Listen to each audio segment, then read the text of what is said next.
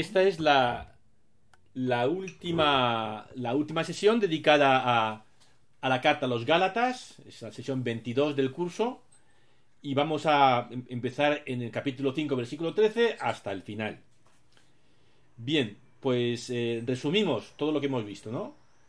En los primeros dos capítulos, Pablo introduce y expone el tema, que es la justificación por la fe. Luego, del capítulo 3.1 al 5.12, argumenta eh, para mostrar la verdad y la solidez de, esta doctrina. Y a partir del 5.13 es ya una exhortación. Es decir, hasta ahora es esto es lo que hay, y a partir de ahora es y esto es lo que hay que hacer. Pues pasamos como a, la, a las conclusiones prácticas de esta carta. Y empiezo a leerlo. Pues vosotros, hermanos, habéis sido llamados a la libertad. Ahora bien, no utilicéis la libertad como estímulo para la carne. Al contrario, sed esclavos unos de otros por amor. Porque toda la ley se cumple en una sola frase, que es amarás a tu prójimo como a ti mismo. Pero cuidado, pues mordiéndoos y devorándoos unos a otros, acabaréis por destruiros mutuamente. Cierro, cierro las, eh, las, las, comillas. Bien, pues eh, Pablo empieza ya esta parte como exhortativa, de animar a, la, acción a los cristianos gálatas a actuar por amor, ¿no? Y que toda la ley se resume en esa frase que también Jesús subrayó en su predicación. Amarás a tu prójimo como a ti mismo. El tema de la libertad. El tema de la libertad es, ha sido fundamental desde la primera parte de la carta, pero ahora al final Pablo como que se vuelve más insistente y repite mucho la palabra libertad. La libertad es fundamental para, para, ser un, para un cristiano. De hecho, podríamos decir que ser, ser cristiano es ser un hombre o una mujer libre. Pero la libertad que nosotros entendemos como creyentes no es, no es lo que muchas veces se habla, de lo que muchas veces se habla cuando se hable de que somos libres, ¿no? de la libertad así en general. Para empezar, ser libre no es hacer lo que me apetece, lo que me viene en gana. De hecho, una persona que está a merced de lo que le apetece o de lo que le viene en gana es esclavo de sus apetencias, no, no es verdaderamente libre. Tampoco es lo mismo ser libre con que no tener obligaciones. O ser libre no es lo mismo que mantener todas las opciones abiertas. ¿no? me comprometo porque quiero mantener todas las opciones abiertas. Eso no es la libertad verdadera o la libertad tal como lo entiende la fe cristiana. En nuestra cultura parece como que lo, el fundamento de la libertad está en la capacidad de elegir. si puedes elegir, eres libre. Y cuantas más posibilidades de elegir tengas, más libre eres. Y somos una sociedad súper libre porque tú vas a un supermercado y hay 40 tipos distintos de leche. Y 200 botellas distintas de vino. Qué libres somos. La libertad cristiana no es. se basa en la libertad de elección. Si no hubiera libertad de elección, no habría libertad, ni para los cristianos, ni para nadie. Pero la libertad cristiana es algo más. La libertad cristiana es la capacidad de expresar el bien que llevo en mí. ¿Vale? Nadie puede forzarme a expresar ese bien que llevo en mí. Pero tampoco ese bien que llevo en mí sale sin más. De hecho, lo que hace la fe en Cristo es la gracia que libera mi libertad. Es decir, me hace libre para expresar ese bien que yo llevo dentro y, y ponerlo a disposición de los demás. No estar constreñido por qué dirán, o por ser un buen, ni siquiera por ser un buen cristiano, por conformarse a las reglas o las expectativas, sino que salga de mí eso que Dios libera en mí. Y que, y que no es para mí, sino que es para el bien de los demás. Y que es único. No es lo mismo ese, ese bien único que Dios ha depositado en Fernando que ese bien único que Dios ha depositado en Marisol, por ejemplo, que los tengo aquí pegados en, las, las viñetas de Zoom. Para entender esto es útil distinguir en la libertad como dos tramos. El primer tramo es la libertad de, es decir, estar libre de coacciones, de no estar constreñido. El presidente de los Estados Unidos, Roosevelt, uno de los grandes presidentes, eh, tiene una famosa frase, y hay, un eh, monumento, sobre las cuatro libertades. La primera libertad es la libertad de expresión, la segunda libertad, la libertad de religión. El Estado no puede obligarte a callarte, debe respetar tu libertad de expresión, el Estado debe respetar que tú, tus creencias, tu religión.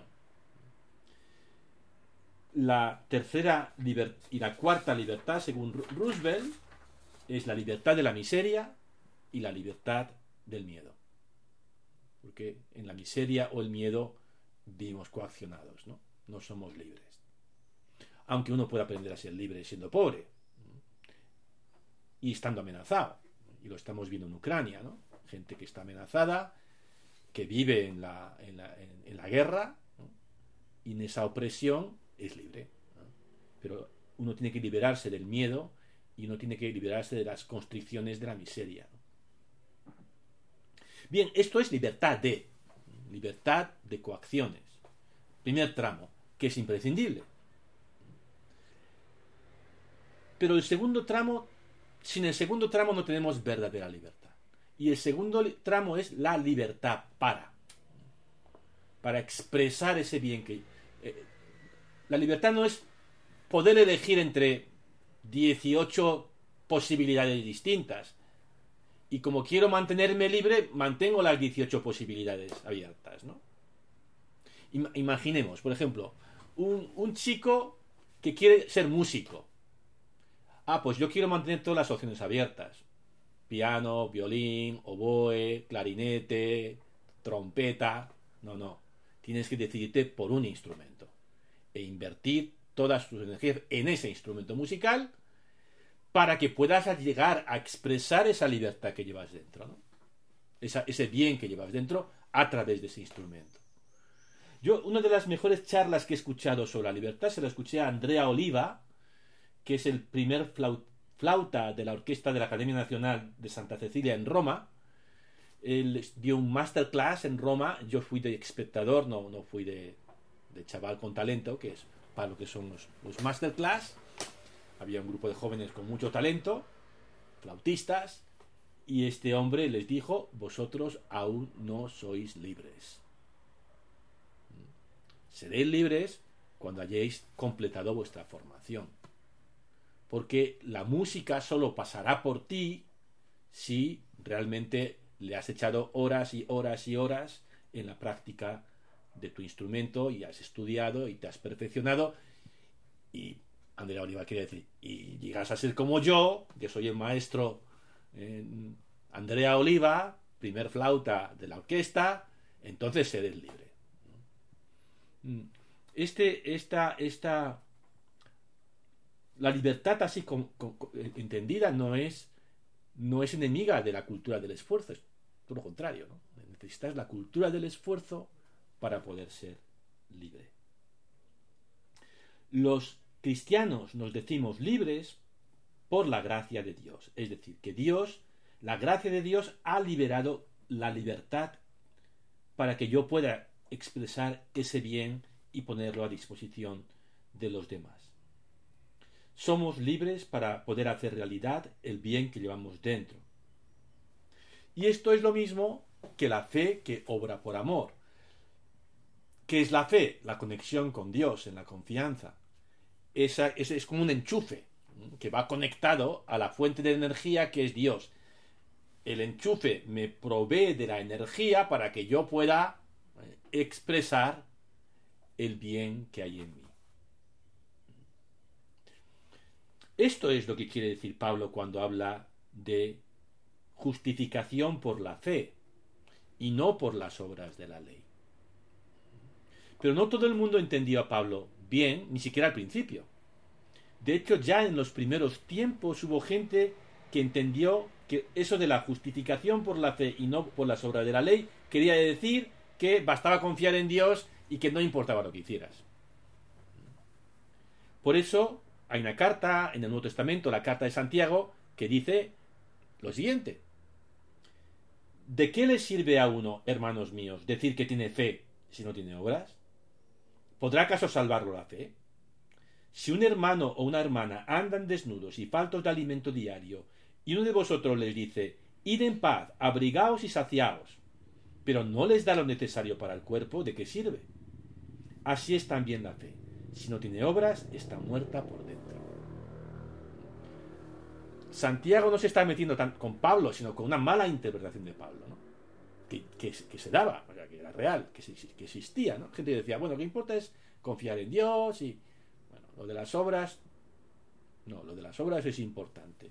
Y una de las pruebas más exactas, más exacta que la prueba de antígenos del, del coronavirus, es de que somos libres, es que nos preocupan los pobres. Si no nos preocupan los pobres, pregúntate si eres libre.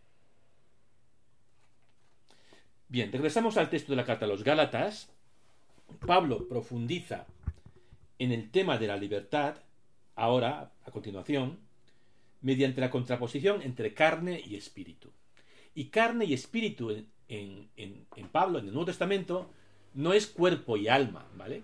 Cuerpo y alma es como la filosofía occidental divide al ser humano, el cuerpo y el alma, software y hardware. Cuando Pablo, habla de carne y espíritu, no está diciendo cuerpo y alma, sino no está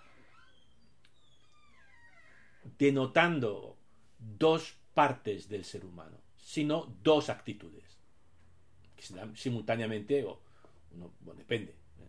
simultáneamente no, que se dan en el ser humano unas veces una y otras veces otra, y una persona domina una y en otras personas domina la otra. Una actitud es espíritu, y eso es apertura a Dios, estar conectado con Dios, tener una relación personal con Dios. Y carne es vivir de espaldas a Dios. Desenchufar esa conexión con el Señor. y, y son dos formas de vida contrapuestas. Vamos a leerlo. Yo os digo, caminad según el Espíritu y no realizaréis los deseos de la carne. Si estáis conectados con Dios, no realizaréis los deseos de la carne, pues la carne desea contra el Espíritu y el Espíritu contra la carne. Efectivamente, hay entre ellos un antagonismo tal que no hacéis lo que quisierais. Pero si sois conducidos por el Espíritu, no estáis bajo la ley. Y a continuación detalla cuáles son las obras de la carne. Sigo leyendo. Las obras de la carne son conocidas. Fornicación, impureza, libertinaje, idolatría, hechicería, enemistades, discordia, envidia, cólera, ambiciones, divisiones, disensiones, rivalidades, borracheras, orgías y cosas por el estilo. Y os vengo, como ya os previne, que quienes hacen tales cosas no heredarán el reino de Dios. Es decir, que esto del reino de Dios no es pura teoría, sino que es una práctica. Y, una práctica que se manifiesta en comportamientos. Actualmente, o en el español de hoy, hablar de los pecados de la carne, que quedan casi, un poco gracioso y tal, ¿no? No, no, solemos hablar así, suena como, ¿cómo se llamaba ese humorista andaluz? El, el, del cistro. En fin, eh, lo de los pecados de la carne se entiende que son pecados sexuales. En cambio, la lista que aquí da Pablo de los pecados de la carne o de las obras de la carne son algunos de tipo sexual, como la fornicación, la impureza y el libertinaje, pero otras no. Idolatría, hechicería, enemistades, discordia, envidia, cólera, ambición, divisiones, disensiones, rivalidades, borracheras, orgías y cosas por el estilo. Es decir, comportamientos que manifiestan una cierta desesperación, que son signos de una falta de esperanza, de que estás como, como que no tienes horizonte, ¿no? Entonces, como no tienes horizonte, pues, pues te, te, emborrachas, o te, te, entretienes con la envidia o con, o con las rivalidades. Eso, eso no es lo que Dios quiere. ¿Qué es lo que Dios quiere? Seguimos leyendo. En cambio, el fruto del Espíritu es amor, alegría, paz, paciencia, afabilidad, bondad, lealtad, modestia, dominio de sí. Contra estas cosas no hay ley. Y los que son de Cristo Jesús han crucificado la carne con sus pasiones y deseos. Si vivimos por el Espíritu, marchemos tras el Espíritu. Cierro. Pablo habla del fruto del Espíritu. Cuidado, en singular, no frutos del Espíritu, que son amor, alegría, paz. No, no, no. Fruto singular del Espíritu. Y el fruto del Espíritu es una personalidad integrada. Es una persona capaz de amor, alegría, paz, paciencia, afabilidad, bondad, lealtad, modestia, dominio de sí. Estos son los signos de la persona en quien ha fructificado el espíritu. Si una persona cristiana dice que es espiritual, ¿cómo lo sabemos? ¿Cómo sabes que tú eres un ¿Cómo sabemos que no te estás engañando a ti mismo? ¿Es que rezo mucho? Bueno, está muy bien que reces mucho, pero ¿cuál es la señal de que estás progresando en el camino del espíritu? Pues que amas más, estás más alegre, tienes paz, tienes, más paciencia, afabilidad, bondad, lealtad, modestia, dominio de sí.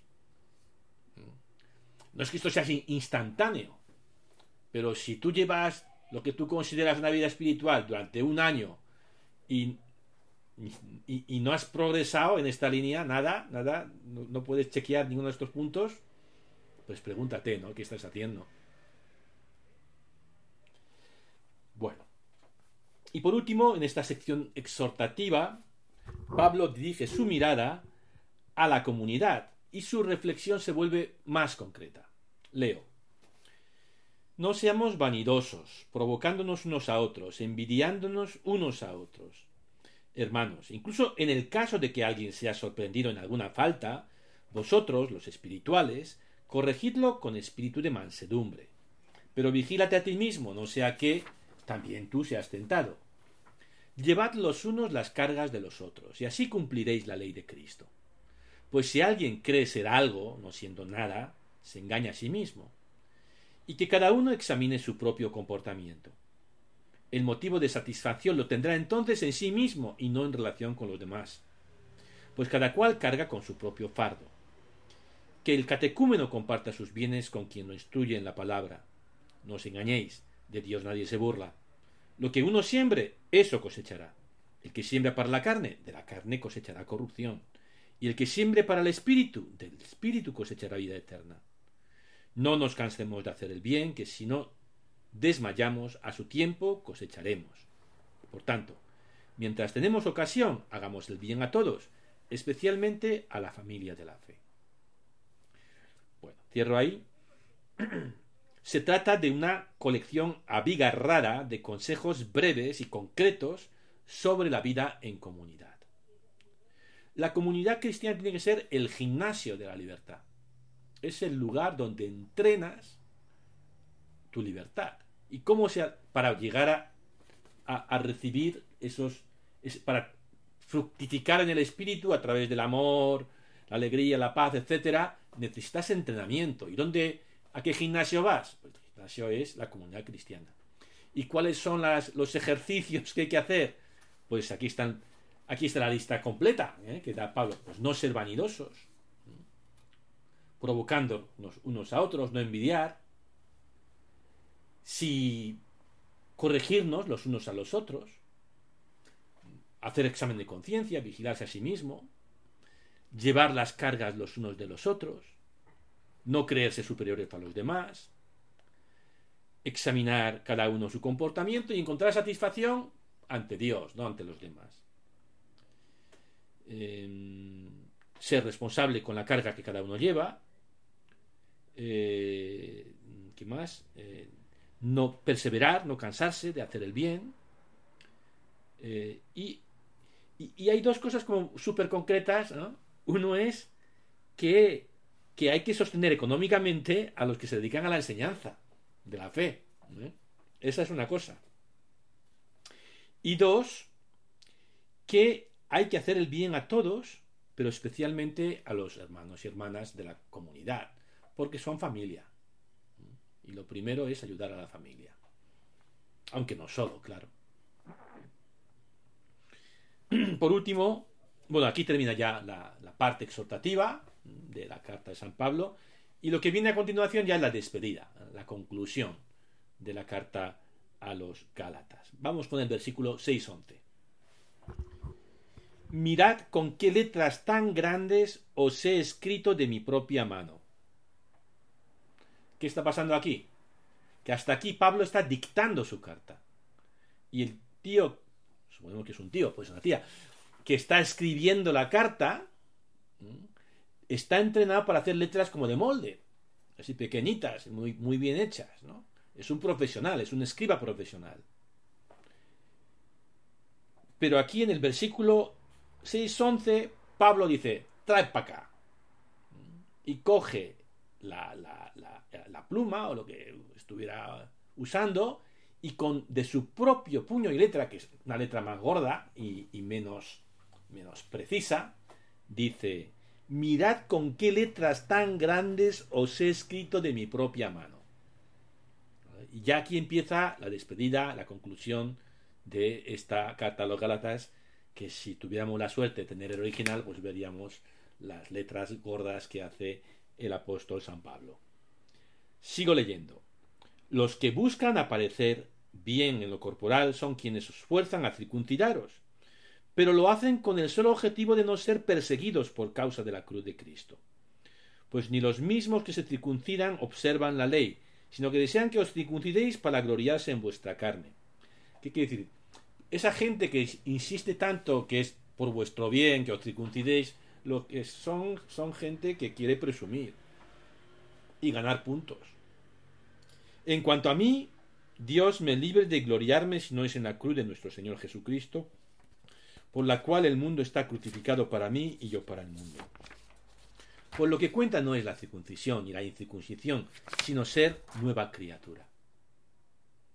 La paz y la misericordia de Dios vengan sobre todo los que se ajustan a esta norma, también al Israel de Dios. En adelante que nadie me moleste, pues yo llevo en mi cuerpo las marcas de Jesús. Y la última frase, que es un saludo final. La gracia de nuestro Señor Jesucristo esté con vuestro espíritu, hermanos. Amén. The End. Hemos terminado de leer la carta a los Gálatas. Nos ha costado unas cuantas sesiones, pero yo creo que ha merecido la pena. Es una carta breve, densa y muy profunda, me parece. Y muy relevante para, para nosotros. Una vez que hacemos la, traducción de lo que quiere decir para nosotros obras de la ley y qué significa reflexionar hoy sobre la libertad. Vamos con la pregunta. Pablo escribe, el fruto del Espíritu es amor, alegría, paz, paciencia, afabilidad, bondad, lealtad, modestia, dominio de sí. Podéis encontrar esta frase en capítulo 6, versículos 22 y 23. Si tenéis una Biblia, vais al capítulo 6, versículos 22 al 23. Ahí tenéis la lista de lo que supone el fruto del Espíritu. Bien, la pregunta es, ¿cómo podemos reconocer que caminamos en el Espíritu? ¿Cómo reconocer a un hombre o una mujer espiritual? ¿Cómo reconozco yo? ¿Cómo he reconocido que el Espíritu obra en mí? ¿Cómo puedo reconocer a los verdaderos hombres y mujeres de espíritu? La lista está clara pero que se trata de, de, desglosar y de rumiar esta lista de la carta a los Gálatas.